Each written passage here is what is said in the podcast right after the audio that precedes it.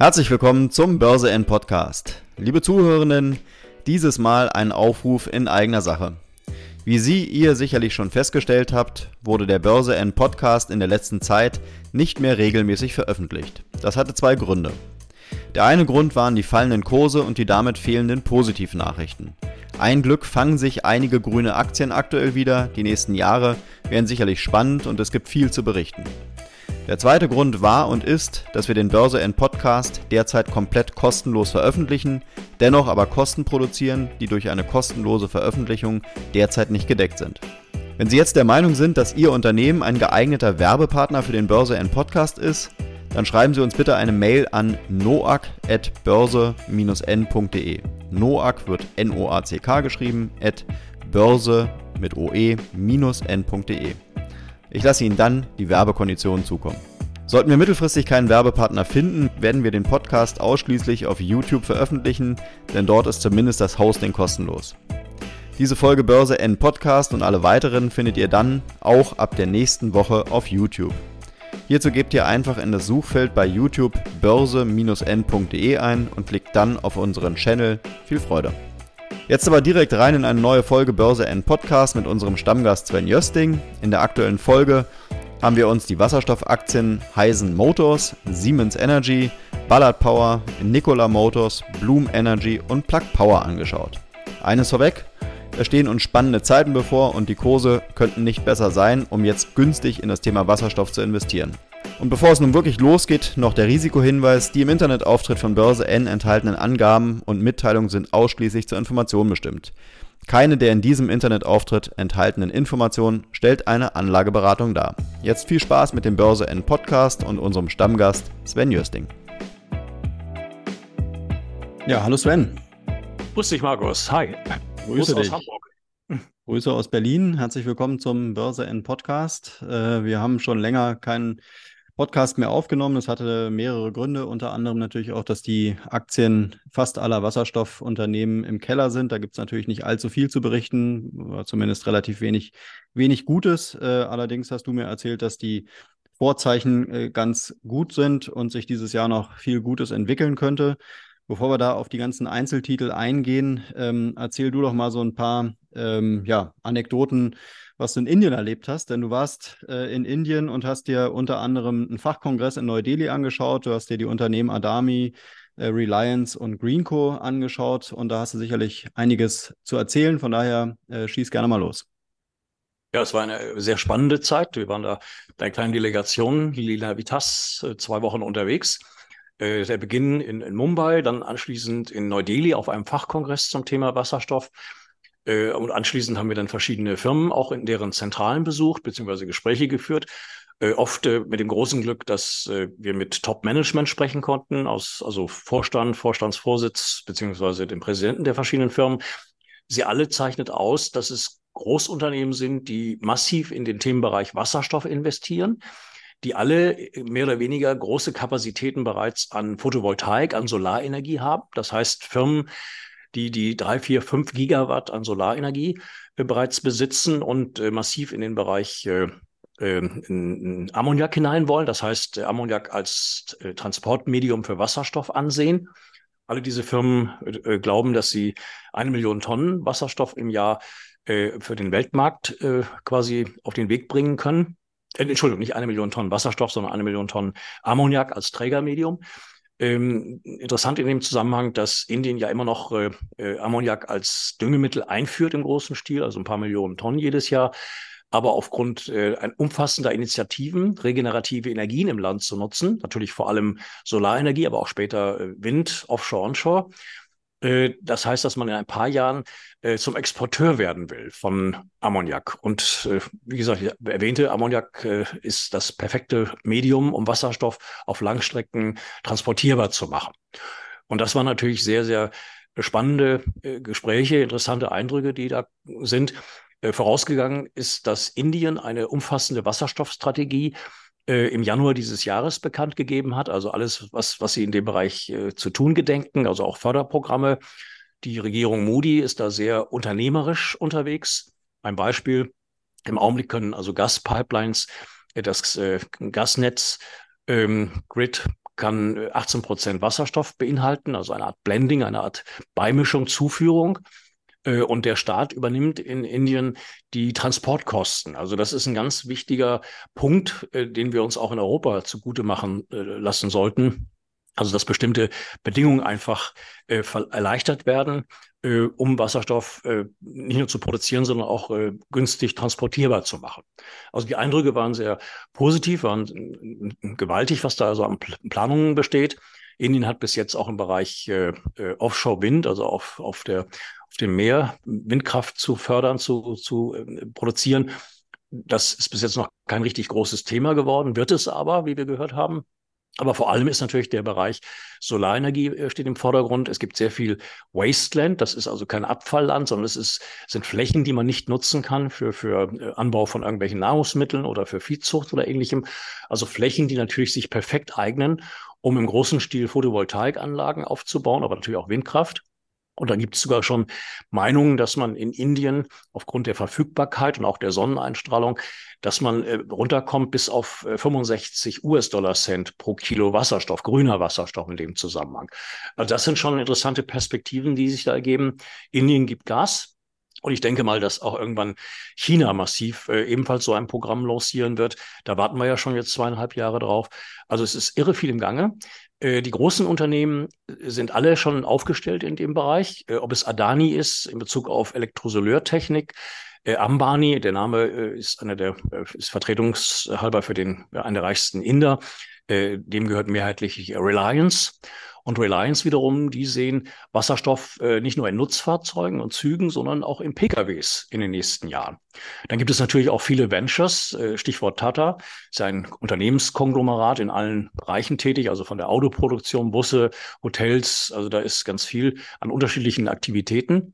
Und Tata hat äh, eine langjährige Partnerschaft mit äh, der amerikanischen Cummins Engine äh, ausgebaut. Da gab es vor ein paar Wochen ein neues Rahmenabkommen. Also auch der in Richtung passiert viel.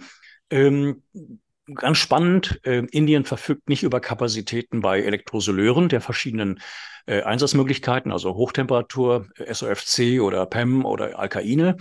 Da kaufen sie noch äh, in Indien und anderen Ländern zu wollen aber gerne, dass, dass Firmen, und da denke ich jetzt an, an europäische Unternehmen oder an deutsche sogar, äh, dass Kapazitäten für Elektrosoleure im Land selbst aufgebaut werden sollten.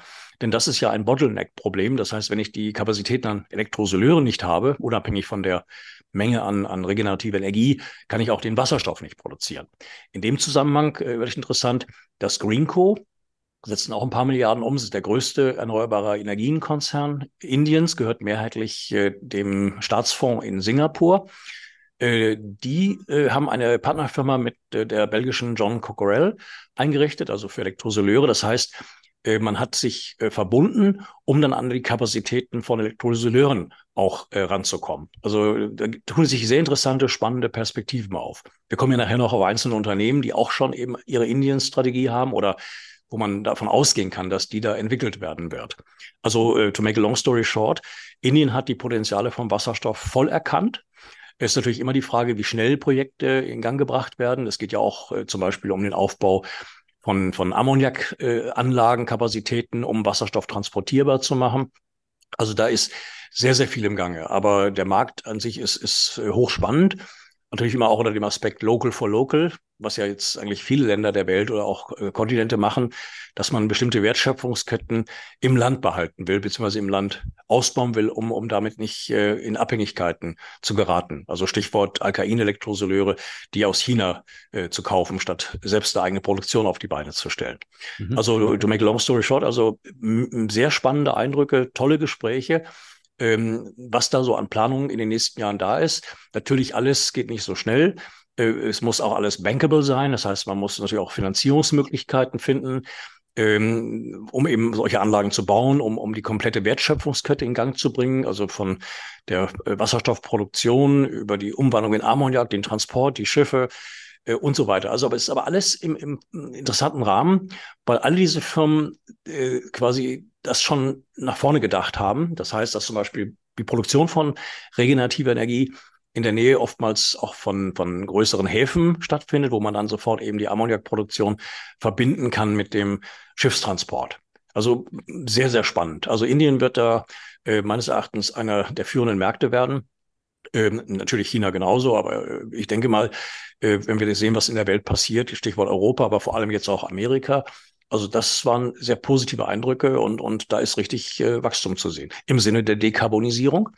Äh, muss natürlich fairerweise sagen, es geht erstmal darum, unabhängig zu werden von, von in, äh, Importen von fossilen Energieträgern wie Erdgas und Öl. Da äh, kauft äh, Indien jedes Jahr für über 90 Milliarden Dollar am Weltmarkt zu. Wir haben das ja, wir kennen das ja auch, dass sie billiges Öl aus Russland kaufen und ähnlichem. Man will energieautark werden und natürlich äh, dann auch irgendwann äh, sogar äh, zum Exporteur von regenerativer Energie über das Themenfeld Wasserstoff. Okay. Also sehr, sehr spannend. Und der Regierung erstmal, Modi, Ja, äh, vielleicht erstmal bis hierhin äh, erstmal vielen Dank für den Ausblick. Ähm, ich glaube, das sind mal wieder Argumente, äh, die uns an das ganze Thema Wasserstoff glauben lassen. Äh, da nehme ich schon immer so in der Presse wahr, dass halt äh, dann doch äh, an der Technologie gezweifelt wird, zumindest hier in Deutschland und Europa dass es alles nicht so schnell in die Gänge kommt. Äh, du bist nun einer, der wirklich immer vorne, ähm, vorne dran ist und vorne mit dabei ist, äh, beste Kontakte in die Szene hat. Von daher ist das ja alles erstmal mutmachend. Ähm, lass uns, weil die Zeit wirklich begrenzt ist, lass uns ähm, nochmal so ein bisschen ähm, global auf die Aktienmärkte schauen im Bereich Wasserstoff. Äh, was hat sich da, ohne jetzt auf die Einzeltitel ein, schon eingehen zu wollen, was hat sich in den letzten Wochen äh, getan? Also die Grundbedingungen für den Themenkomplex Wasserstoff an der Börse mit allem, was dazugehört, also über die Einsatzfelder, die, die Nutzungsmöglichkeiten äh, und, und die einzelnen Produktgruppen, die es in dem Bereich gibt, Stichwort Mobilität, Schwerlast und so weiter. Äh, also die Hintergründe, die Entwicklungen sind extrem positiv. Also das ergab auch zum Beispiel eine Umfrage jetzt auf dem H2-Forum in Berlin, was in den letzten zwei Tagen war oder auch beim Wasserstoffgipfel des Handelsplatz beziehungsweise äh, World Hydrogen in, in Rotterdam vor ein paar Wochen. Also äh, die Basics sind fantastisch. Es ist nur eben so, dass es unterschiedliche Geschwindigkeiten gibt. Also Amerika gibt richtig Gas, weil sie das unternehmerisch angehen, das Thema. Das heißt Förderprogramme, Stichwort drei Dollar Zuschuss pro Kilo grünem Wasserstoff in der Produktion, Zuschüsse für, für, für Produktionsstätten, für, für alle möglichen Themen, die sich in diesem Umfeld aufhalten. Da ist Amerika sehr pragmatisch. Die Firmen können diese Beträge abrufen und können in Eigenregie dort äh, Nutzen von tragen. Äh, das Gegenteil, äh, muss man leider sagen, ist Europa. Das heißt, es gibt eben viel Regulatorik. Es gibt viele politische Diskussionen, die eigentlich ja zum Teil überflüssig sind, beziehungsweise äh, den ganzen Hochlauf ja verlangsamen, muss man leider sagen, weil es ja nicht nur das EU-Recht gibt, sondern auch wieder nationales Recht und ähnlichem. Also nur ein Beispiel äh, von, dem, von einer der Konferenzen vor ein paar Tagen. Also wir haben in Deutschland 560.000 Kilometer Gaspipelines und davon sind 500.000 Kilometer die eine äh, Innenbeschichtung haben mit einem äh, Polymer oder einem Kunststoff, wo also Wasserstoff ideal auch mit transportiert werden kann, also ein Blending stattfinden könnte. Das heißt, eine bestehende Infrastruktur, die man nutzen kann. Unabhängig davon, dass, dass es auch Wasserstoffpipelines geben wird, die ganz neu gebaut werden. Das, das dauert natürlich seine Zeit, bis das kommt. Pipelines sind auch am kostengünstigsten vom Transport her aber eben über Schiffe, Stichwort Terminals, wie jetzt in Wilhelmshaven, erst LNG und später dann Wasserstoff über Ammoniak. Also da ist vieles im Gange. Ähm, was die Unternehmen angeht, die da tätig sind, die haben sich alle meines Erachtens fantastisch positioniert. Äh, nicht, nicht alle gleich, aber in derselben Richtung. Äh, die Aktien sind auf Crash-Niveau. Also wenn ich mir eine Ballard und Bloom und wie sie alle heißen angucke, auch Firmen, Startups wie Nikola und Heisen, ähm, die eigentlich auf Kursniveaus notieren, die im völligen Widerspruch zu den Perspektiven stehen. Und ich meine eigentlich ableiten zu können, die, die ähm, Empfehlung, äh, auf das Jahr 2018 bis 20 zu schauen, als die ersten, als es eigentlich losging mit dem Themenkomplex Wasserstoff, allerdings auch da die Erwartung nicht äh, realisiert werden konnte, dass das alles so schnell geht mit dem Hochlauf. Aber damals gab es ja dann den Anstieg, wo der Baller, der Plug oder äh, Blumen und so weiter, die standen alle zwischen 1, 2, 3 Dollar und sind anschließend ja auf, auf 30, 40 und mehr gegangen. Dann anschließend gab es jetzt diesen Rückgang in den letzten zwei, zweieinhalb Jahren, muss man sagen. Aber jetzt, äh, denke ich, äh, ist es sogar so, dass eine gewisse Skepsis da ist, ob das jetzt alles überhaupt kommt. Es wird kommen. Ähm, es wird in den nächsten Jahren auch kommen. Also 24, 25, 26 äh, geht es meines Erachtens richtig los. Und da ist jetzt diese Skepsis vieler Anleger gegenüber dieser Gruppe von Unternehmen und deren Aktien, die halte ich sogar für gesund, weil aus einer Skepsis und einer gewissen Form von äh, Gegenmeinung, man nennt es Contrary Opinion, eigentlich zu erwarten ist, dass wir jetzt kurz davor stellen, wieder in einen Hochlauf zu kommen, der aber dann nachhaltig ist. Also wo Aktien wie, wie eine Ballard vielleicht jetzt von vier Dollar nicht auf, auf zehn gehen, sondern vielleicht in zwei Jahren wieder bei 20 stehen und unter Schwankungen ähm, ansteigen. Genauso eine Blumen, die, die ich bei, bei 50 sehe in zwei Jahren. Ähm, das heißt, dass gerade aus dieser Skepsis heraus äh, Positionen, wo man Buchverluste hat, eventuell, dass man nachkaufen sollte, äh, verbilligen sollte oder sogar für den Neuanstieg sich viele dieser Titel perfekt eignen. Ähm, besser natürlich, Stichwort Einzeltitel, das ist ja immer wie eine Zahl bei Roulette, äh, dann natürlich man auf ETFs setzen sollte, wo eben auch eine Linde, eine Air eine Siemens Energy, Cummins und wie sie alle heißen, natürlich als, als Gruppe enthalten sind, weil äh, der ganze Markt wird in den nächsten Jahren explodieren. Das ergibt sich schon aufgrund beispielsweise von gesetzlichen Rahmenbedingungen. Wir reden von Dekarbonisierung, also äh, was im Nebenbereich passiert dass zum Beispiel der Schwerlasttransport, sagen wir Kalifornien, sagen wir Europa, sehen wir das in Südkorea, Japan, äh, aber auch in, in, in äh, China. Das heißt, dass äh, Nutzfahrzeuge auf Langstrecke entweder batterieelektrisch fahren werden oder mit Wasserstoff. Und da ist eigentlich die Meinung in der Industrie, dass äh, auf der Langstrecke der Wasserstoff ganz klar im Vorteil ist. Es gibt natürlich auch E-Fuels. Äh, ich hatte gerade im Vortrag von Dr. Marx hier von Iveco, also da sieht man auch äh, Combustion Engines, die mit Wasserstoff fahren, aber letztendlich die Brennstoffzelle und Wasserstoff auf Langstrecke, das, das wird es sein. Batterieelektrisch Kurzstrecke und dann vielleicht sogar mit äh, Kombinationsmodellen, also Stichwort Range Extender. To make a long story short, wir müssen uns, äh, äh, also ich will mal sagen, der Weg ist das Ziel. Ähm, es muss um Dekarbonisierung gehen. Wir sind, wenn ich das in manchen politischen Diskussionen sehe, wo es um äh, die, die grünen Wasserstoff geht, wir müssen uns klar machen, dass es den viele Jahre in der Form gar nicht geben wird in den Mengen, äh, sondern dass wir erst die, die Übergangsszenarien sehen müssen. Das wird eindeutig der blaue Wasserstoff sein, also über Erdgasreformierung allerdings mit 70 Prozent weniger CO2. Und da auch wiederum die ganze CO2-Diskussion äh, auch wieder doppeldeutig sehen. Das heißt, man kann es einlagern unter den Meeresgrund pressen. Äh, CCS oder CCUS heißen diese Verfahren. Äh, aber äh, stellt sich eigentlich immer mehr heraus, dass man diesen Kohlenstoff auch industriell verwerten kann. Also das heißt, äh, da gibt es irre viele äh, pragmatische Sichtweisen an das Thema heranzugehen. Aber okay, wie gesagt, die uns, Regulatorik, die ist noch. Ich muss dich leider nochmal unterbrechen, äh, weil die Zeit wirklich begrenzt ist. Wir haben jetzt noch 20 ja. Minuten für sechs Aktien. Äh, auf die wollen wir auf jeden Fall noch eingehen, plus ein kurzes Schlusswort. Ähm, von daher lass uns einen, einen schnellen äh, Strich machen und ja, ähm, direkt starten. Ja. wir starten mit Siemens Energy als einzige Aktie, die jetzt nicht ähm, äh, sozusagen Pure Play ist. Ähm, nichtsdestotrotz äh, ist Siemens Energy natürlich auch im Wasserstoff-Game mit drin. Äh, die haben unter anderem auch äh, im letzten Jahr, glaube ich, eine Kooperation äh, gemacht mit Air Liquid, haben da ein Joint Venture gegründet. Ähm, also die haben das Thema Wasserstoff auf jeden Fall mit drin und ist am Ende des Tages von den sechs Aktien, die wir heute behandeln, die einzige Aktie, die jetzt wirklich in den letzten Monaten zulegen konnte. Erklär du uns doch mal, warum schafft es die Aktie, sich gut zu entwickeln? Ja, also Siemens ist ein, ein Weltplayer, der natürlich Nutzen äh, ziehen kann, unter anderem Inflation Reduction Act in Amerika. Da wollen sie eben auch verstärkt investieren, haben ja, glaube ich, auch schon zigtausend Mitarbeiter dort. Nein, Siemens Energy deckt eigentlich, was den Themenkomplex regenerative Energien und Wasserstoff angeht, alles ab. Also von der eigenen Elektrosoleurproduktion. Dann natürlich, äh, das war ja immer der, der Pferdefuß, dass die Integration der äh, Windanlagentochter äh, Siemens Gamesa, der ist ja jetzt nun abgeschlossen. Das heißt, die, diese Tochterfirma wird voll integriert. Äh, da gibt es natürlich irre viele Synergien, wenn man jetzt äh, Windkraft onshore und offshore sieht. Das heißt, Elektrosoleure zum Beispiel auch äh, äh auf Windrädern äh, äh, im Meerwasser, wo man dann gleich das Meerwasser nutzen kann als Basis für Wasser und gleichzeitig äh, den Strom über das Windrad bekommt. Ähm, also Siemens Energy ohne Siemens Gamesa ist ja profitabel. Die Tochterfirma macht noch äh, Verluste. Das wird auch wahrscheinlich dieses Jahr noch andauern. Aber die Synergien zwischen beiden, Stichwort Einkaufskraftbündelung, äh, Optimierung und ähnlichem, äh, das lässt eindeutig den Blick zu, dass das Siemens da ein, ein, also in die Gewinnzone dann nächstes Jahr kommen wird und dann natürlich auch von den Synergien profitiert. Spannend, äh, allein der Auftragseingang im letzten Quartal über 12 Milliarden Euro über 102 Milliarden der Bestand. Also die, die Integration von Siemens Gamesa, die wird jetzt von der Börse antizipiert. Da, da weiß man einfach, dass das auch gelingen wird. Der Vorstandsvorsitzende hat auch in der Richtung eine Menge sehr positive Äußerungen gemacht.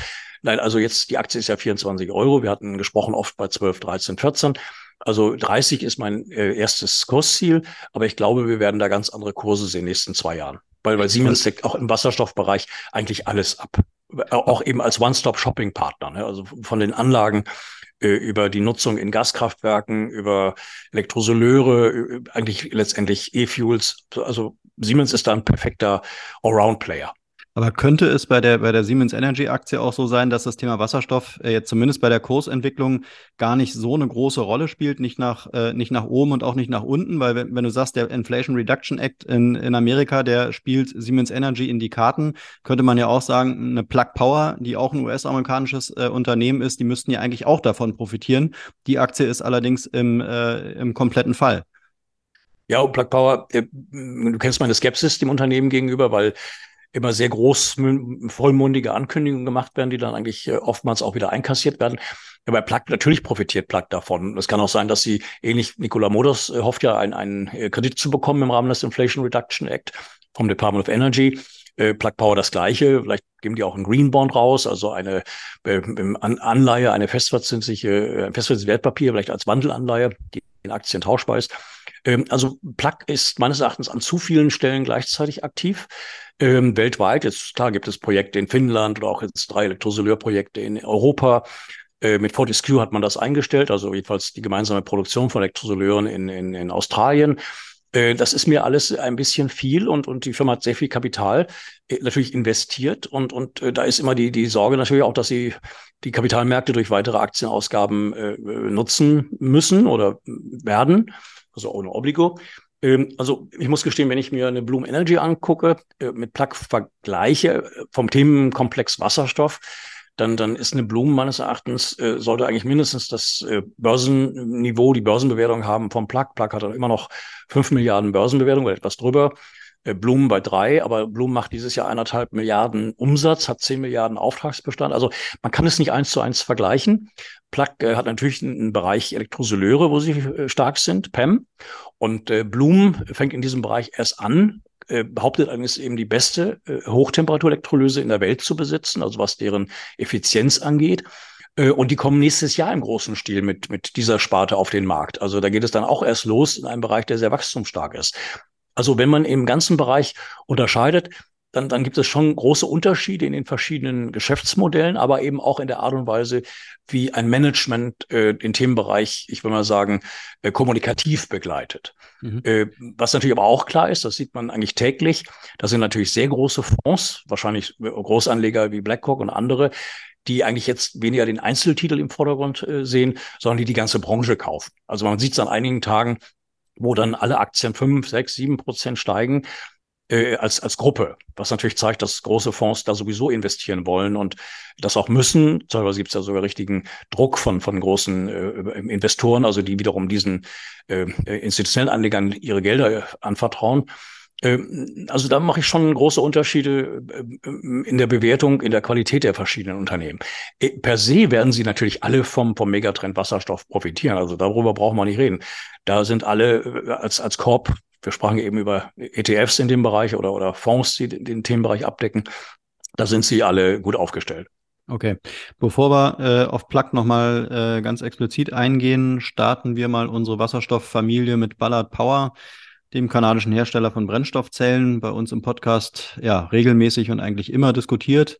Äh, leider ist auch die Aktie im freien Fall, ähm, beziehungsweise stagniert so ein bisschen bei, bei 4 Euro, bei 4,20 Dollar. Äh, kommt ab und zu, geht es ein bisschen hoch, dann geht es wieder unter 4, 4 Euro oder 4 Dollar. Ähm, da ist ja auch so ein bisschen die Frage, warum ist, ähm, ja, warum, warum fängt sich die Aktie nicht? Und du sagst ja auch, das sind alles Top-Einstiegskurse. Äh, man sollte sich damit vollpacken, wenn man, wenn man die Mittel hat. Ähm, das ähm, ist wahrscheinlich auch so, weil die Aktie kommt letztendlich, äh, hatte ihren Peak äh, 2022 beziehungsweise äh, nee 2021 äh, lag ja die Aktie bei bei rund 30 Euro, glaube ich, ne? Oder über 30 ja, Euro. Ja. Ähm, das ist ja alles Boden, den die Aktie wieder gut machen könnte, oder? Ja, natürlich. Nein, man muss äh, als Anleger äh, die Firmen bewerten nach ihren Geschäftsmodellen. Also Plug gibt es 40 Jahre im Markt, ist für mich äh, also der absolute äh, Frontplayer oder die, die, die, die äh, Nummer eins Aktie, Themenbereich äh, Brennstoffzellen-Stacks.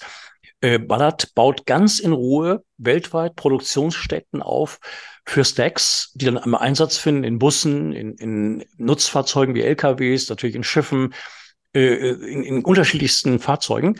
Man muss nur wissen, das geht ja erst langsam los. Also Stichwort Emissionsgesetze in, in Kalifornien oder Europa und ähnlichem, wo man also weiß, dass in den nächsten Jahren, Jahrzehnten, also LKWs, die mit Diesel fahren, äh, ersetzt werden durch batterieelektrische oder Wasserstoffbetriebene. Äh, Ballard hat eine große Produktionsstätte mit Weischer in China. Diese Produktionsstätte steht allerdings still, weil die Förderprogramme in China immer noch nicht bekannt gegeben worden sind. Also es gibt einzelne Regionen in China, die sehr viel machen, aber eben dieses Mammutprogramm vergleichbar einem Inflation Reduction Act, den gibt es noch nicht. Ich kann mir auch vorstellen, dass Ballard in Indien, Local for Local, eine Produktion mit einem Partner dort aufbaut. Klingt für mich sehr plausibel, macht auch Sinn. In Indien hat ja Ballard äh, bereits einen, den ersten Zug ausgestattet äh, mit der Brennstoffzelle. Das gleiche in den USA mit, mit Stadler zusammen. Den USA wird auch ein neues Werk gebaut, wo natürlich auch Ballard daran profitieren will am Inflation Reduction Act to make a long story short, Ballard äh, positioniert sich strategisch äh, in diesen Bereichen, um dann eben auch über die Skalierung richtig äh, interessante Umsätze zu generieren, weil äh, heute zehn Stacks für Busse und morgen 100 und ein Jahr später 10.000. Also das sind alles Skalierungsdinge. Man sieht es jetzt zum Beispiel bei Firmen wie Stadler im Bereich von, von, von Zügen oder auch Siemens Mobility die jetzt äh, massiv äh, investieren und Ballard liefert die, die Module dafür. Ballard liefert auch die Module für, für Lkw-OEMs wie Quantron, aber eben auch wie, wie Bus-OEMs, Solaris, Van Hool und wie sie da heißen. Da kamen jetzt drei dazu. Das heißt, das sind natürlich riesige Märkte, die erst entstehen, wo, wo Ballard dann auch lieferfähig ist und äh, eigentlich über den Total Cost of Ownership Gedanken äh, dann auch die richtigen Produkte im Bereich Brennstoffzelle und Wasserstoff hat zum richtigen Preis. Also und dann immer noch eine gute Marge hat. Mhm. Das heißt, die sind ganz unaufgeregt dabei, sich zu positionieren haben 860 Millionen Dollar in der Bank. Das heißt, äh, Ballard kann das alles aus eigener Kraft ganz in Ruhe finanzieren, wird aber äh, vom Hochlauf natürlich in extrem positiver Weise in den nächsten Jahren begleitet. Also wir werden da in, in, in 24, 25, 26 wahrscheinlich dramatische Umsatzzuwächse sehen, wo die Firma, die mehrere Jahre um die 100 Millionen Umsatz macht, Allerdings diese Umsätze äh, darauf beruhen auf Kleinserien, auf Pilotprojekten, auf ähnlichem, aber die jetzt in die Skalierung hineingehen. Und wenn man die Bilanzverhältnisse sieht, äh, die strategische Ausrichtung des Vorstandes, äh, dann muss man da einfach nur Zeit haben. Dann heißt das, dann sind diese vier Euro echt ein, ein genialer Einstiegszeitpunkt für Anleger, die aber eben auch ein, zwei, drei Jahre Zeit haben müssen. Also äh, unter Trading-Aspekten äh, würde ich es nicht sehen. Natürlich kann jederzeit eine gute News kommen, also ein Großauftrag, eine Partnerschaft. Vielleicht beteiligt sich auch jemand an Ballard. Äh, wir wissen ja, dass Weischer ist der größte Einzelaktionär dort. Äh, kann mir auch vorstellen, dass sich irgendwann ein indisches Unternehmen bei dem beteiligt. Adani gab ja schon mal, gab es Gerüchte. Es gab ja auch ein, sogar ein MOU mit Adani weil die eben sehr viele äh, Fahrzeuge haben, also Schienenfahrzeuge und, und, und äh, Lokomotiven, wo ja auch die Brennstoffzelle stark im Kommen ist und auch Ballard da stark positioniert ist. Also da muss man einfach nur Zeit haben. Es, es, die Aktie mag langweilig sein, das Unternehmen ist auch langweilig, also die, die Zahlen sind okay, 133 Millionen Auftragsbestand, das ist aber alles noch nicht das, was ich erwarte, sondern in den nächsten Jahren erwarte ich da ganz andere äh, Umsatzzahlen beziehungsweise Auftragseingänge in einer ganz anderen Größenordnung. Und die Börse wird das meines Erachtens antizipieren. Also ich kann mir vorstellen, dass es dieses Jahr langsam nach oben geht und, und nächstes, übernächstes Jahr so richtig äh, im Kurs äh, nach oben sich entwickelt. Ja, aber genau, äh, lass uns doch mal genau das vielleicht mal stellvertretend für alle anderen Wasserstoffaktien machen, auch wenn man sie jetzt nicht eins zu eins miteinander vergleichen kann. Ähm, wenn man jetzt den Kurs mal äh, antizipiert und, und sagt, äh, Ballard ist eigentlich so ein typischer äh, Wasserstoff-Frontrunner und, und alle anderen Wasserstoffaktien könnten sich ähnlich entwickeln, dann ist ja die Frage, und wir unterhalten uns ja über Ballard jetzt schon mittlerweile über zwei Jahre. Und du hast ja auch schon in den letzten Monaten immer gesagt, jetzt ist eigentlich der Zeitpunkt, wo sich die Aktie gut entwickeln könnte. Jetzt sagst du heute wieder, man muss Geduld haben. Vielleicht in ein, zwei Jahren könnte sich die Aktie gut entwickeln. Äh, denke ich mal, fragen sich die Anleger draußen, äh, ja, wann kommt denn nun der Zeitpunkt? Ja, wann geht's denn nun wirklich hoch? Und vielleicht, und, und sag doch mal, ähm, trifft doch mal eine Äußerung oder eine, eine Einschätzung, äh, wann könnte sich die Aktie wirklich verdoppeln, verdreifachen, vielleicht sogar vervier- und fünffachen? Also äh, der Vorstandsvorsitzende von Ballard, Randy McEwan, sieht das Jahr 26, wo also weltweit eine dramatische Nachfrageerhöhung entstehen wird bei, bei der Brennstoffzelle in Nutzfahrzeugen. Also letztendlich kann man das auch gleichsetzen. Ich hatte gerade vor ein paar Tagen ein, ein Video-Call, äh, äh, äh den ich mit wo ich teilnehmen durfte von Professor Modig hier von, von Cellcentric Daimler, Ähm, also Personen, die, die also gerade in Nutzfahrzeugen auf der Langstrecke das sehen, das Hen-Ei-Problem wird gelöst. Das heißt, wir brauchen den Wasserstoff natürlich, der muss da sein, verfügbar in verschiedenen Farben, keine Frage, grün ideal, aber eben auch andere Farben. Äh, äh, es geht halt um den Aufbau der Infrastruktur.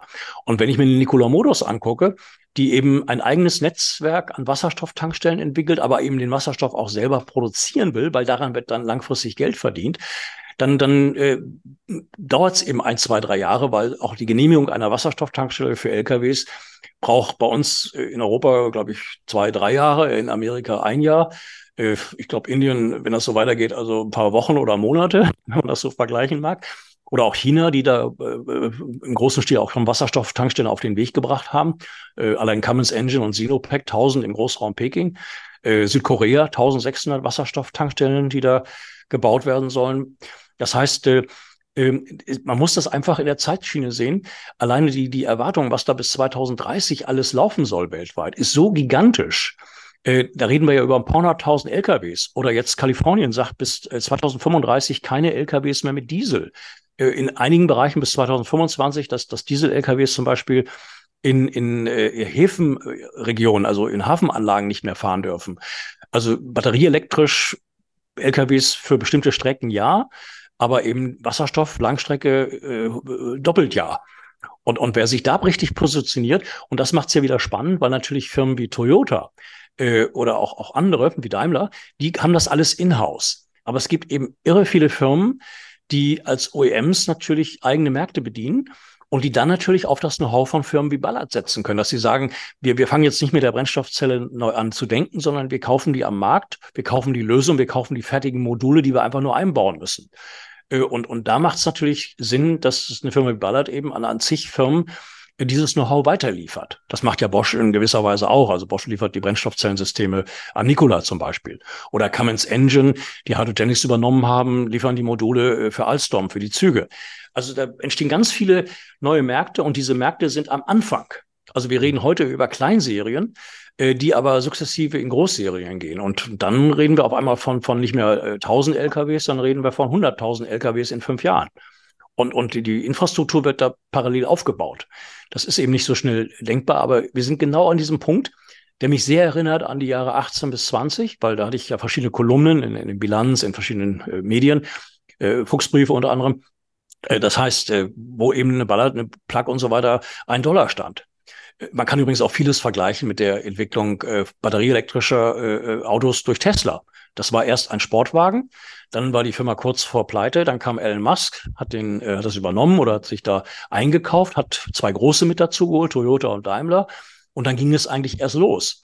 Und das äh, selbe Moment sehe ich jetzt äh, im Wasserstoffbereich, äh, Stichwort auch hier, äh, was Nikola bei, bei PKWs äh, ist und war, was jetzt äh, bei, bei LKWs äh, Nikola werden kann. Mhm. Übrigens äh, auch interessant, dass ja China die Vorgaben gemacht hat, äh, also batterieelektrisch mit Quote.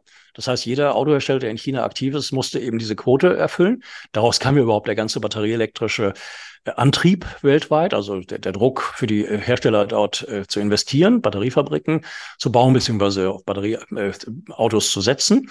Und da gibt es jetzt zum Beispiel auch in China die Erwartung, dass äh, die Brennstoffzelle und Wasserstoff äh, mit einer Quote bedacht wird. Also es ist äh, vieles, was parallel läuft, ob es hier Förderprogramme sind, Inflation Reduction Act auf der einen Seite, ob es die Interessen der Unternehmen ist, ob es äh, Vorgaben sind, Stichwort Dekarbonisierung, CO2-Thematiken äh, oder Quoten, wie jetzt in China möglich sind. Also es, es kommt jetzt eine ganze Reihe von, von ähm, Einflüssen hinein, die allesamt äh, dem Wasserstoffkomplex äh, äh den Turbo versetzen.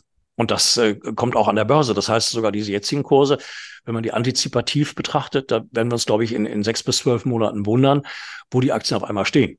Wir kommen ja gleich noch auf Blumen, weil das, das lässt sich da speziell äh, sehr gut dann darstellen. Ja, aber du würdest äh, ähm, nicht sagen, dass die ähm, meisten oder zumindest die Wasserstoffaktien, die wir jetzt hier behandeln, dass die nicht in der Lage sind oder das Potenzial haben, den Boden wieder gut zu machen. Weil so eine Ballard, wie gesagt, die kommt eben in 2021 von 28,70 Euro.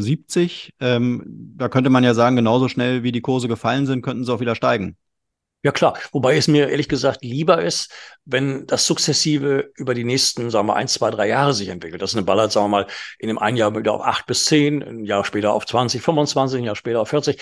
Also äh, mir ist manchmal lieber, wenn es äh, Step by Step geht und nicht zu schnell, weil zu schnell äh, heißt dann auch, wir haben es ja gesehen, Ende 20, wo dann Aktien sich verzehnfacht haben, wo man eigentlich hätte rausgehen müssen, weil einfach die, die, der Anstieg innerhalb von zwei, drei Monaten einfach viel zu schnell erfolgte. Mir ist also lieber ein Step-by-Step-Anstieg, äh, als jetzt äh, ein schneller Anstieg. Es ist ja sogar so, wenn man eine Blume nimmt, die, die haben wir vor, vor drei, vier Jahren, da war die fünf Dollar, dann ging sie auf 44, jetzt ist sie bei, bei 15 Dollar. Wenn man dieses Unternehmen jetzt sieht und deren Aktie, ist für mich eine 50 Dollar Aktie in zwei Jahren, in drei Jahren sogar mit dem, was die planen, 100. Ähm, dann ist mir lieber Step by Step als, als jetzt ganz schnell nach oben und dann wieder runter. Also einfach, äh, dass man mit diesen Firmen mitgeht, mit deren Perspektiven und Wachstumsaussichten. Also das heißt, würdest du sagen, dass der, dass der Höchststand bei Ballard und auch bei Bloom, dass der damals, ähm, dass die Aktie damals überbewertet war? Ja klar, weil es, äh, da wurde die Zukunft zu schnell antizipiert. Da gab es mhm. auch einen Hype. Hype ist natürlich nie gut. Im Nachhinein kann man das immer so leicht sagen. Mhm. Äh, aber jetzt äh, ist kein Hype mehr da, sondern jetzt sind, sind äh, Fundamentalfaktoren da, die eigentlich die Kursbewertung ganz anders begründen lassen, also viel substanzieller mhm. äh, äh, begründen lassen. Mhm. Also wir sind jetzt eigentlich in der richtigen Position für den, für den Anstieg und für den, für den langfristigen, äh, ähm, für die langfristige Höherbewertung all dieser Titel. Also wir stehen jetzt eigentlich richtig, richtig am Anfang äh, eines, eines langfristigen Aufwärtstrends. Okay, alles zurück auf Null. Ja, dann machen wir weiter mit unserer nächsten Wasserstoffaktie, dem Unternehmen Nikola Motors. Ähm, ja, letztendlich ein Hersteller von, von LKWs, von hybriden Lastkraftwagen. Äh, auch die Aktie ähm, ist auch im freien Fall, könnte man so sagen, äh, unisono mit allen anderen Wasserstoffaktien, datiert momentan bei 54 Cent Euro. Ähm, erzähl uns mal dazu ein paar ja. Sätze.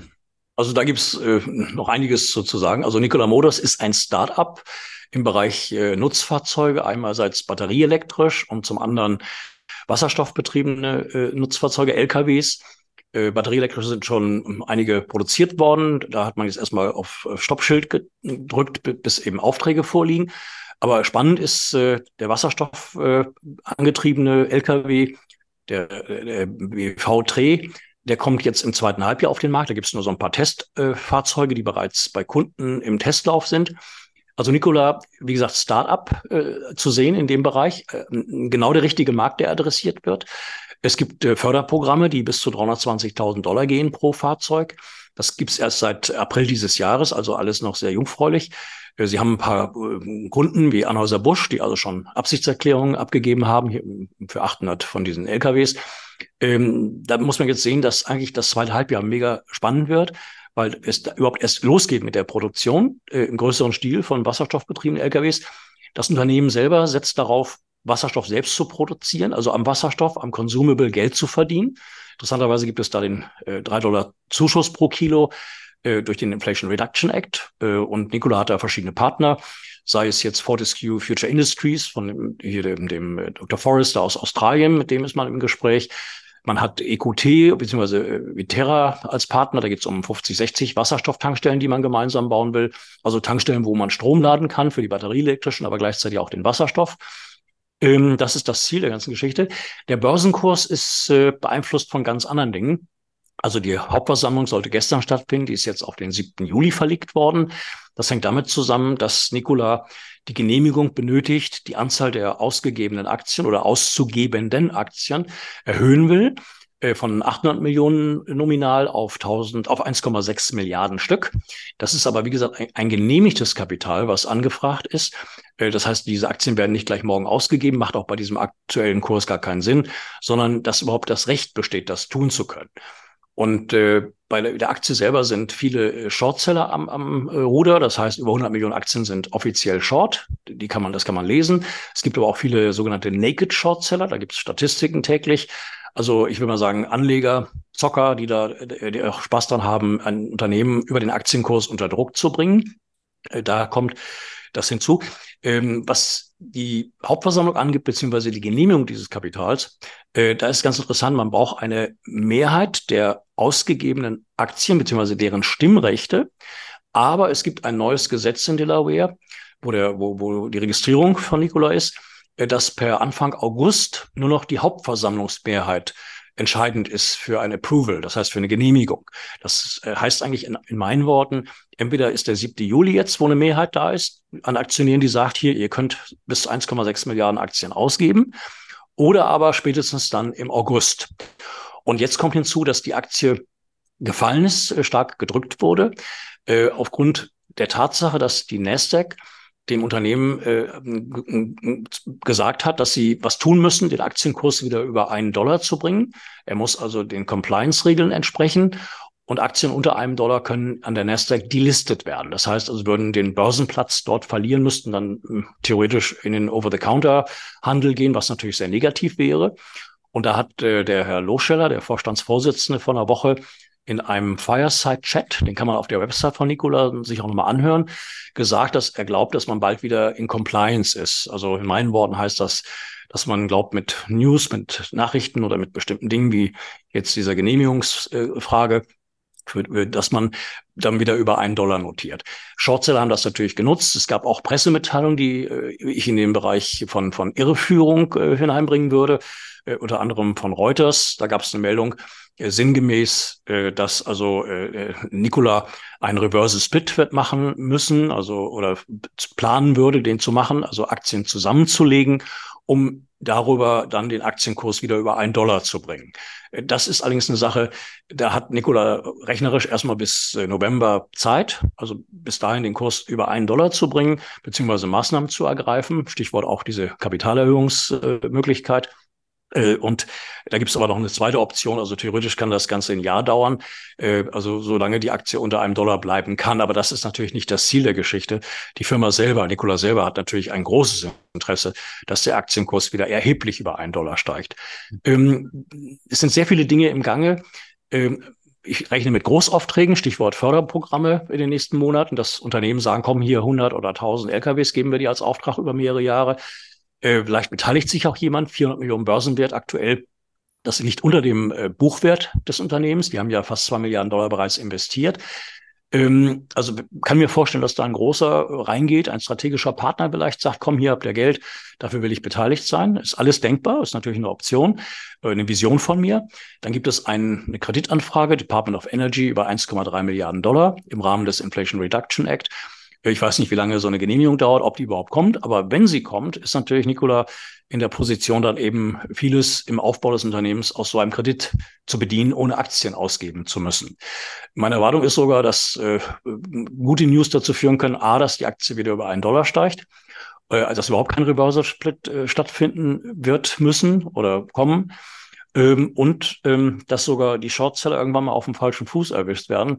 Das heißt, dass gute News äh, für normale Käufe sorgen von Anlegern und dann äh, die Shortseller eventuell eindecken können oder vielleicht sogar durch den Kursanstieg eindecken müssen. Also für mich ist die Aktie äh, mit allen Hintergründen äh, auf jeden Fall wieder bei eins. Ich, ich sehe die aber eher so bei zwei bis drei in den nächsten zwölf Monaten.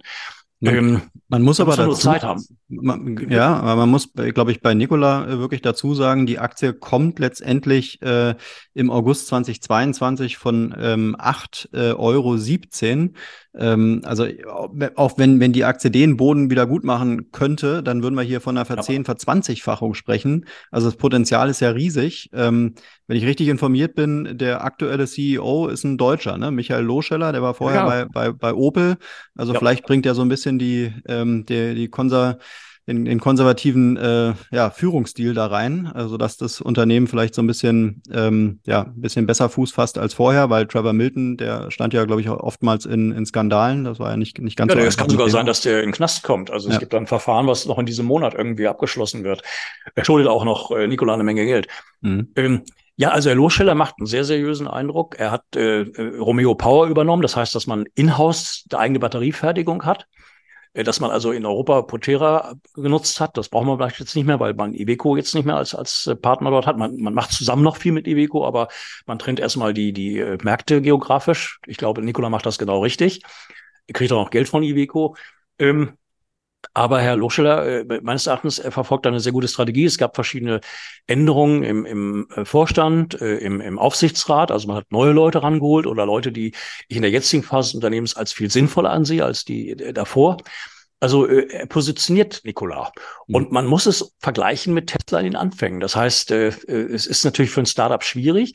Ein Startup hat einen Businessplan und, und gibt Aktien aus, besorgt sich Eigenkapital, um den Businessplan umzusetzen. Und nichts ja. anderes passiert da. Mhm. Startup ist natürlich äh, auch gleichzusetzen mit hochspekulativ, weil die Firma hat noch keine Historie, sondern hat einen Markt, den sie neu definiert.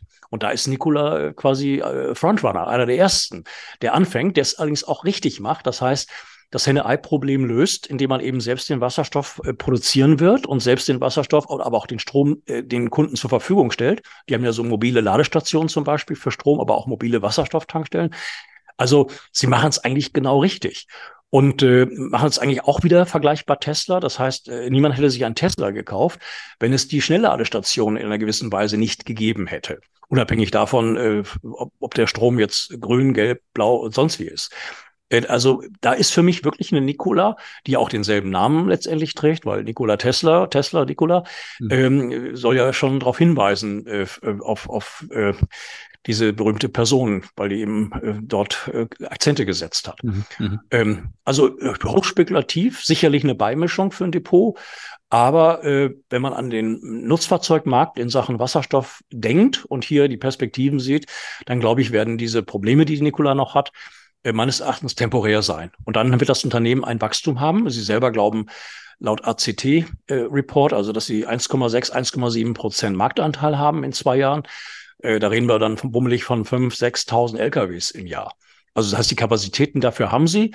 Äh, jetzt muss natürlich die Serienfertigung beginnen. Das fängt ja überhaupt erst an in diesem äh, im zweiten Halbjahr. Also äh, man muss einfach Zeit mitbringen, natürlich auch einen gewissen Glauben an das Geschäftsmodell. Ähm, aber dann, glaube ich, wird die Aktie spannende Perspektiven haben. Parallel übrigens, und zwar hochaktuell, äh, Heisen Motors, HYZN, genau. Vielleicht kann ich da auch noch kurz was zu ja, sagen. Ja, genau. Da, da, da wollte ich gerade drauf eingehen, äh, aber ja. äh, lass uns äh, da äh, gerne weitermachen. Äh, Heisen Motors ist letztendlich ja, äh, kann man so sagen, der nächste Penny Stock auch unter einem Euro. Aktuell 73 äh, US, äh, 73 Cent US-Dollar. Ähm, kommt auch äh, Februar 2021 vom Peak äh, 16, 16,50 Dollar. Ähm, also auch da wahnsinniges Potenzial, was die Aktie wieder gut machen könnte. Ähm, ja, erzähl gerne mal ein bisschen was über Heisen Motors. Ja, also Heisen Motors hat eigentlich das gleiche Problem wie Nikola Motors. Das heißt, äh, da waren Führungskräfte. Bei Nikola war es Trevor Milton, bei Heisen eine andere Vorstandsvorsitzende, die, äh, ja, ich will mal sagen, wohl Eigeninteressen verfolgt haben oder nicht ganz so, äh, äh, ja, also, also jedenfalls die falschen zur falschen Zeit irgendwo dabei waren. Mhm. Ähm, Heisen musste die ganzen Zahlen seit Börsengang nochmal neu aufbereiten, weil da doch äh, vieles falsch lief oder bilanziell falsch äh, dargestellt worden ist. Man hat Aufräumarbeit betrieben mit äh, Herrn Pieks, dem neuen Vorstandsvorsitzenden. Man hat viele gute Leute reingeholt. Aber wie gesagt, die Bilanz musste erstmal neu gemacht werden. Da gab es auch Verfahren mit der Nasdaq, weil auch die Aktie unter einem Dollar notiert. Also es gibt bestimmte zeitliche Bedingungen, wann Jahresberichte, Geschäftsberichte, Quartalsberichte eingereicht werden müssen. Da gab es Verlängerung. Äh, Heisen hat alles geliefert, per heute sogar die Zahlen per 31. März. Äh, die hatten Anfang, als sie an die Börse gingen, 500 Millionen Dollar auf der Bank. Sie hatten per äh, 31. März äh, über 200 Millionen Dollar noch in der Bank. Da gab es ja Erwartungen, dass es sogar unter 100 hätten sein können. Und per Ende Mai waren es noch 185 Millionen. Heisen adressiert wie Nikola den Nutzfahrzeugmarkt für Wasserstoff. Allerdings, die haben keinen Batterieanteil dabei. Heisen ist eine Gründung, äh, Ausgründung von äh, Horizon äh, äh, Fuel Cells aus Singapur. Allerdings Börsengang USA und auch die Zentrale äh, und die Produktionsstätten sind vor allem äh, in den USA, in Chicago, die werden aufgebaut. Also sie bedienen eben den Nutzfahrzeugbereich. Das heißt einerseits eigene LKWs, die mit Wasserstoff fahren, mit den eigenen äh, Brennstoffzellen-Stacks äh, ausgestattet werden als Komplettlösung, aber auch äh, Umbausätze haben gestern einen Auftrag bekommen, erstmal fünf äh, von einem großen, einer Supermarktkette in den USA. Das können bis zu 50 LKWs werden. Sie haben in China einiges ausgeliefert. Da gab es eigentlich auch Probleme, äh, also mit der Bilanzierung von bestimmten Dingen. Da haben sie sich auch, glaube ich, aus dem Markt äh, also rausgezogen, dass sie jetzt zwar in Europa tätig sind. Äh, Highlane hat jetzt einen heißen äh, LKW, Schenker hat den äh, angemietet, die, die DB-Tochter. Also Heisen macht es genauso wie Nikola. Die wollen auch selbst den Wasserstoff produzieren äh, und, und selber am Wasserstoff verdienen. Ist ein Startup. Ähm, muss man genauso einschätzen. Ist aber jetzt sehr spannend. Und wie gesagt, heute kamen die ersten Zahlen und, und äh, neues Management. Äh, alles ist jetzt geregelt, äh, alles wurde bereinigt. Geld ist noch in der Kasse. Ähm, also für mich ebenfalls hochspannend. Also diese beiden Firmen äh, sind, sind meines Erachtens in dem Bereich decken den Markt perfekt ab und auch viel schneller als, als die großen Lkw-Hersteller. Mhm. Äh, Heisen kam vor ein paar Tagen sogar mit einer ganzen Reihe von Neuentwicklungen. Die haben also einen Testlauf mit einer äh, mit einem mit einer Brennstoffzelle, einem Modul, was nur noch aus einem Stack besteht, statt aus zwei. Äh, 30 Prozent Gewichtsreduktion, 25 äh, Prozent Kostenreduktion, 20 Prozent Erhöhung des Radius, also mit weniger Wasserstoff, äh, einen höheren Radius des LKWs. Also eigentlich perfekt. Und jetzt ist auch die Unsicherheit meines Erachtens weg. Auch dass diese Aktie wieder über einen Dollar kommt, ist für mich mit den heutigen Zahlen, die ich muss das noch genau lesen, ich habe es nur überflogen bis jetzt, kam er erst vor zwei Stunden, heute am, am 8. Aber äh, äh, damit ist eigentlich jetzt das Gröbste weg. Also wenn man sich diese beiden Titel so als Beimischung hinlegt, Nikola Motors und Heisen, deckt man perfekt den äh, Nutzfahrzeugbereich ab. Und was sehr wichtig ist, es geht nicht um die LKWs alleine und, und dass sie mit Brennstoffzelle und Wasserstoff fahren, sondern es geht darum, dass mit dem Wasserstoff Geld verdient werden soll. Also mit dem Consumable vergleichbar dem Drucker und der Kartusche. Also eine Hewlett Packard verdient äh, zigfach mehr Geld mit einer Kartusche für einen Drucker als mit dem Drucker selber. Den Drucker mhm. selber könnte man sogar verschenken mhm. äh, und nur über die Consumables Geld verdienen. Mhm. Und das muss man bei diesen beiden Startups berücksichtigen. Es sind zwei Firmen, die unterschiedliche Märkte adressieren ähm, aber äh, also unterschiedliche Weltmärkte, aber aber von der Richtung her das Gleiche machen. Mhm. Und ich glaube, beide werden eine Erfolgsstory, die jetzt ihre schwierige Phase gerade haben, aber die die vorübergehen wird. Okay, dann kommen wir auch schon zu unserer vorletzten Wasserstoffaktie, nämlich Bloom Energy. Ich glaube, das ist ein Unternehmen, äh, da wirst du wahrscheinlich ähm, ja, überzeugt davon sein, dass sich die Aktie langfristig gut entwickelt. Äh, datiert momentan bei 14 Euro 75, äh, ja, hat auch eine Auf- und Abbewegung, ähm, aber auf jeden Fall auch ganz gutes Potenzial, wahrscheinlich aber eher so eine äh, Verdopplung, wenn man jetzt äh, mittel- bis langfristig schaut, ähm, aber auf jeden Fall ein solides Unternehmen, oder? Ja, äh, also Bloom ist ja eine, eine Ausgründung der NASA gewesen. Das heißt, äh, die bauen Brennstoffzellenkraftwerke mit Hochtemperatur-Brennstoffzellen, äh, machen, also erwarten in den nächsten Jahren ein Wachstum zwischen 30 und 35 Prozent ähm, sehen 5 Milliarden Umsatz in, in drei Jahren bereits. Also dieses Jahr sind 1,5 Milliarden geplant. Das große Wachstum immer im zweiten Halbjahr, weil, weil es projektbezogen ist. Also sie haben immerhin 37 Prozent Umsatzzuwachs im ersten Quartal gehabt. Aber das richtige Wachstum kommt, wie gesagt, im zweiten Halbjahr. Sie haben das Cash, was sie hatten, verwandt, um Lagerbestände äh, massiv auszubauen, um bestehende Aufträge erfüllen zu können. Also sie haben einen Großauftrag aus Südkorea, äh, dass sie eben halt quasi, äh, um dem zu äh, entsprechen zu können, den umsetzen zu können, haben sie halt eben ihr Cash reduziert. Das war auch eine Argumentation von Anleger beziehungsweise auch manchem Analysten, dass die also zu wenig Cash hatten, haben aber von SK Ecoplant, das ist die Tochter des größten äh, Versorgers äh, Südkoreas, 313 äh, äh, Millionen Dollar überwiesen bekommen im Quartal. Äh, spannend ist ja eine aktuelle Wandelanleihe, ein sogenannter Green Bond mit einem Coupon von drei Prozent, Laufzeit äh, 2028, Wandlungskurs 1885. Da gab es noch keine Meldung, dass der Bond platziert ist, aber äh, meines Erachtens äh, war das äh, innerhalb von wenigen Tagen über die Bühne. Wie gesagt, die Pressemitteilung, die gibt's noch nicht. Das werden wir dann im nächsten Quartalsausweis wahrscheinlich sehen. Das Ding ist nur, von ursprünglich 500 Millionen wurde diese Wandelanleihe auf 550 Millionen aufgestockt. Und es gibt einen sogenannten Green Shoe, das ist eine Zusatzoption über 82,5 Millionen. Und ich gehe mal davon aus, dass diese knapp 630 Millionen äh, auf dem Konto von, von Blum sind oder kurzfristig sein werden. Äh, Blum äh, behauptet von sich, äh, Hochtemperatur-Elektrosoleure zu haben mit Wirkungsgraden von über 90 Prozent. Also man bedient sich einer Umlufttemperatur, gerade bei Kraftwerken, Stahlwerken und ähnlichem kann man also darauf perfekt setzen. Ähm, mit Elektrosoleuren kommen sie nächstes Jahr auf den Markt. Das sollte dieses Jahr schon sein. Das war auch Grund für Enttäuschung, dass es eben etwas später ist. Aber für mich ist ein Jahr kein Jahr. Das heißt, der Bereich Elektrolyse wird, wird äh, besondere Beachtung bekommen äh, nächstes Jahr, dass sie auch in dem Bereich sehr starkes Wachstum generieren werden. Also die Firma steht für mich fantastisch da. Äh, wie gesagt, äh, Börsenbewertung jetzt drei Milliarden, äh, machen anderthalb Milliarden äh, Umsatz dieses Jahr mit über 30 Prozent Wachstum. Äh, ich war jetzt fünf Stunden dabei bei dem Investors Day vor, vor anderthalb Wochen. in New York. Also da wurde über das Unternehmen berichtet, äh, Kunden kamen zu Worte. Jetzt gerade ein riesiges Projekt in, in äh, äh Neufundland. Äh, da geht es insgesamt über 4,5 Milliarden Dollar. Da ist Blum äh, also beteiligt über eine Hochtemperaturelektrolyse. Ähm, in Schiffen, wo sie die ersten Anfänge haben, Kreuzfahrtschiffe, äh, wo eben deren Systeme zum Einsatz kommen bei, bei MSC, also dem weltgrößten Kreuzfahrtschiffbetreiber. Äh, also man sieht in, in vielen Bereichen, wo Blum sich äh, perfekt aufgestellt hat.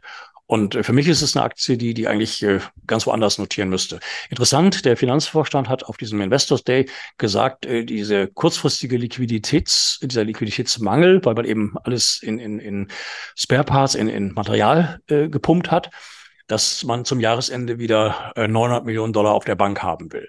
Und wenn ich mir vorstelle, dass drei Milliarden Bewertung, 900 Millionen auf der Bank, also wenn man dieses Verhältnis sieht, dann ist das schon eine sehr äh, interessante Basis. Also ich kann mir die Aktie dieses Jahr noch bei 25, 30 Dollar vorstellen, nächstes Jahr noch viel höher. Es gab gerade Kaufempfehlungen von, von Morgan Stanley und von JP Morgan.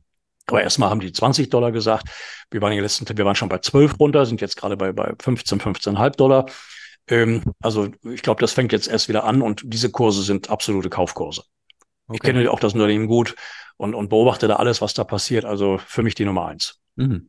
Dann kommen wir zur letzten Aktie und das ist Plug Power. Plug Power momentan bei 9,09 Euro. Äh, kommt auch 20, ja, im September 2022 noch bei rund 28 Euro.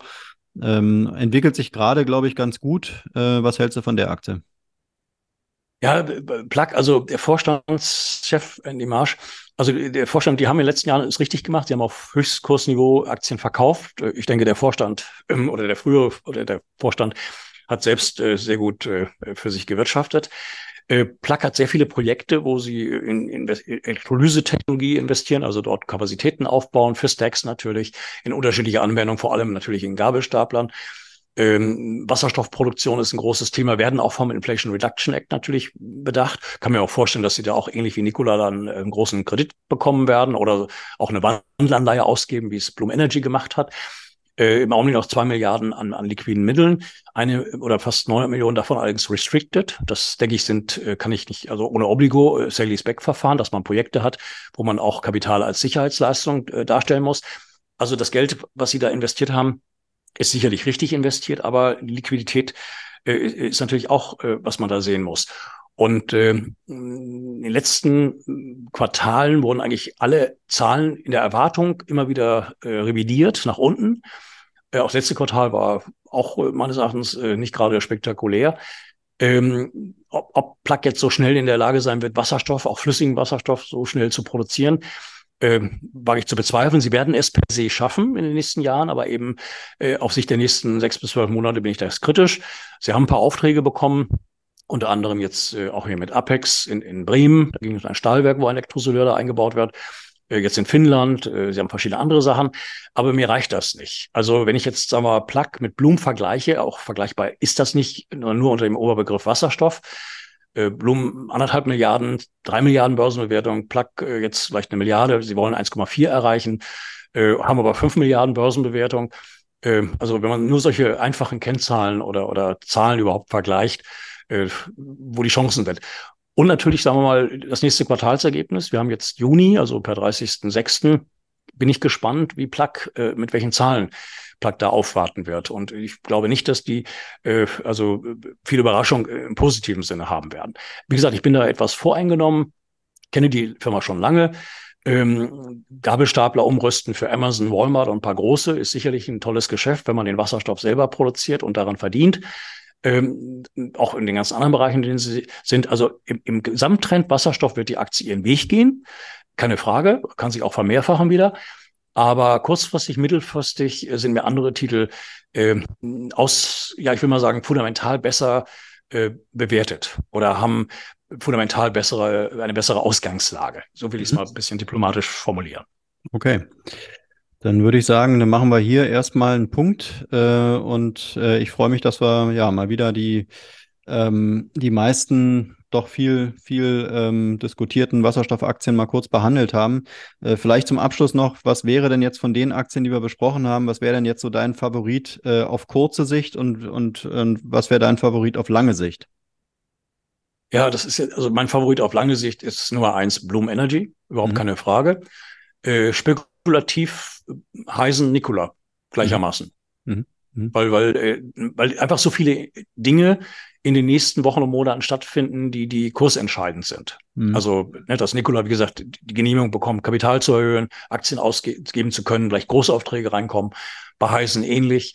Bei Blumen äh, einfach, die machen ihr Ding und, und wenn dieses Wachstum so bleibt, wie sie das vorhaben, dann wird die Börse gar nicht drum herkommen, die Firma anders zu bewerten. Also wenn eine Firma schon sagt und das auch irgendwo glaubwürdig, dass sie 30, 35 Prozent Wachstum haben werden, weil die Märkte, die sie adressieren, also Brennstoffzellen, Kraftwerke zum Beispiel, und haben auch da schon viele Großkunden, wo, ich glaube, 70, 80 Prozent wie Microsoft, Google und so weiter auch immer wieder äh, Aufträge neu vergeben, also ja wohl scheinbar zufrieden sind mit der Leistung, die da kommt und Bloom natürlich mittel- bis langfristig von Erdgas, Biogas, äh, LNG natürlich äh, die Wasserstoffkarte wird ziehen können durch die eigene Elektrolyse-Technologie.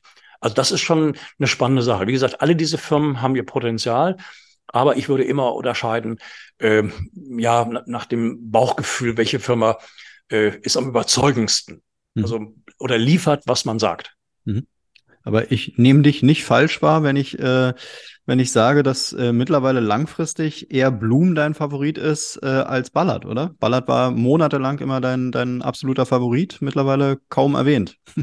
Äh, ja, das hängt damit zusammen, dass Bloom äh, bereits stark in, dem, in den Märkten vertreten ist und diese und, und Märkte schon adressiert, die da mhm. sind. Mhm. Ähm, also Energiesicherheit zum Beispiel ne? und, und Verfügbarkeit und, und, und diese Dinge.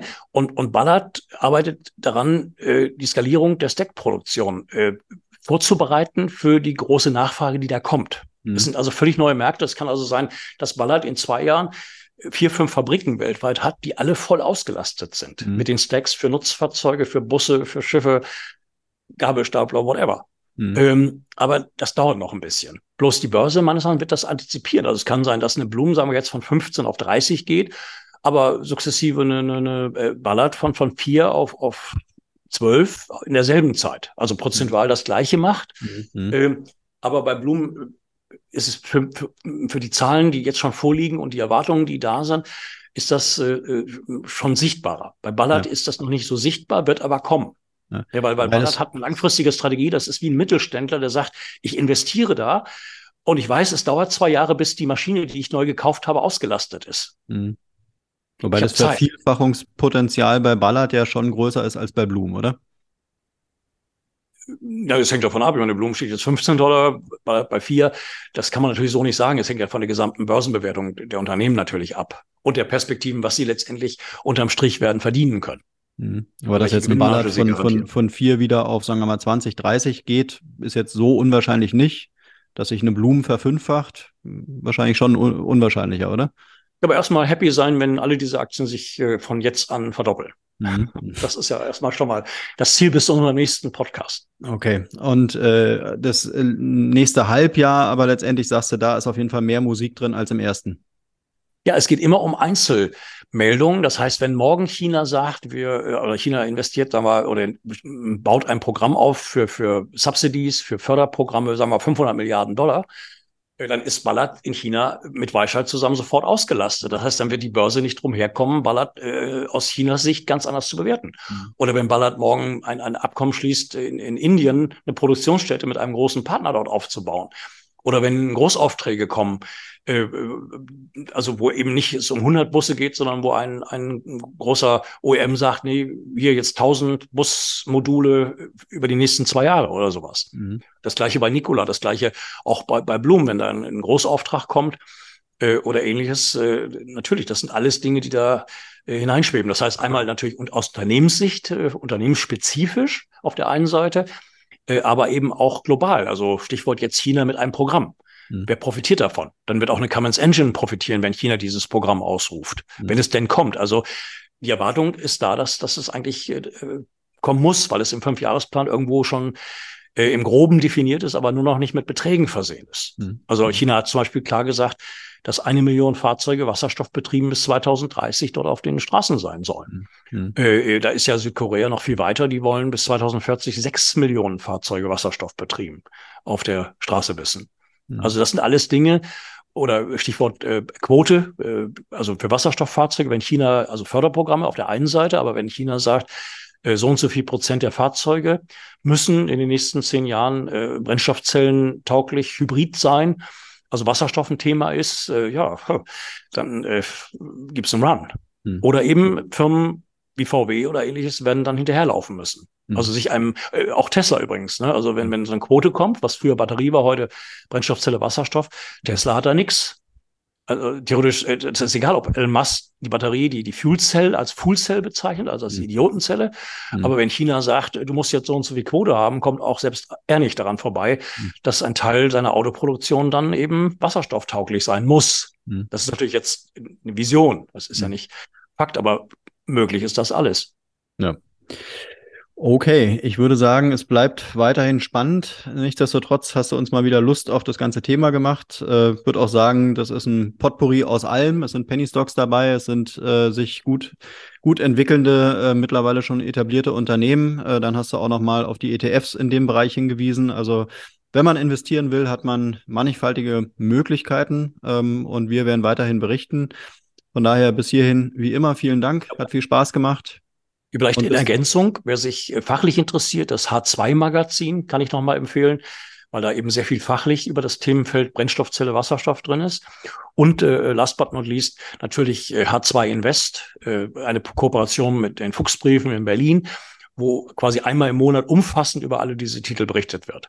Mhm. Weil den Podcast machen wir ja nicht so oft. Also deswegen gibt es verschiedene Möglichkeiten, sich in verschiedenen Intervallen über dieses Themengebiet zeitnah zu informieren. Wunderbar. Alles klar, Sven. Dann erstmal bis hierhin vielen Dank und bis zum nächsten Mal. Bis zum nächsten Mal, Markus. Und vielen Dank, dass ich äh, wieder was zu sagen durfte. Gerne wie immer. Danke. Tschüss. Tschüss.